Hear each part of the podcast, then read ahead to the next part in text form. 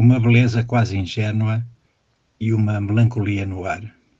As crónicas turísticas sobre o arquipélago das Quirimbas, em Cabo Delgado, espargem merecidas loas, perfumes, turquesa, azuis líquidos, mariscados sabores, nostálgicas histórias de piratas e de corsários, gentes simpáticas e exóticas, mesclas de Arábias e Orientes, arcabuzes, telhas de Marselha, marfim e ouro, a pedra da fortaleza de São João Batista, as casas grandes do comércio requintado e a rendibilidade das peças do escravismo.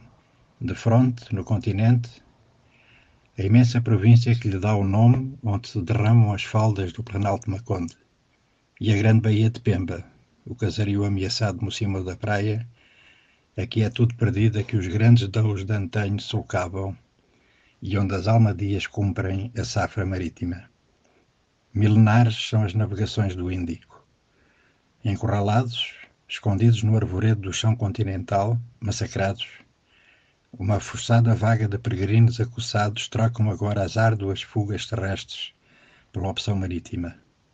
O mar, refúgio incerto, é estrada líquida. Por vezes há naufrágios, não são migrações. Como observou Platão, eles são os que andam no mar inspirando em haustos de angústia o sopro da sobrevivência, porque a terra arde e eles sabem.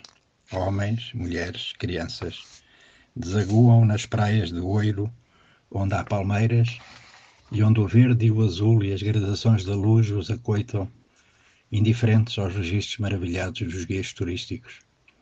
Há notícias brutais. Pena não poderem voar, dirão os incautos.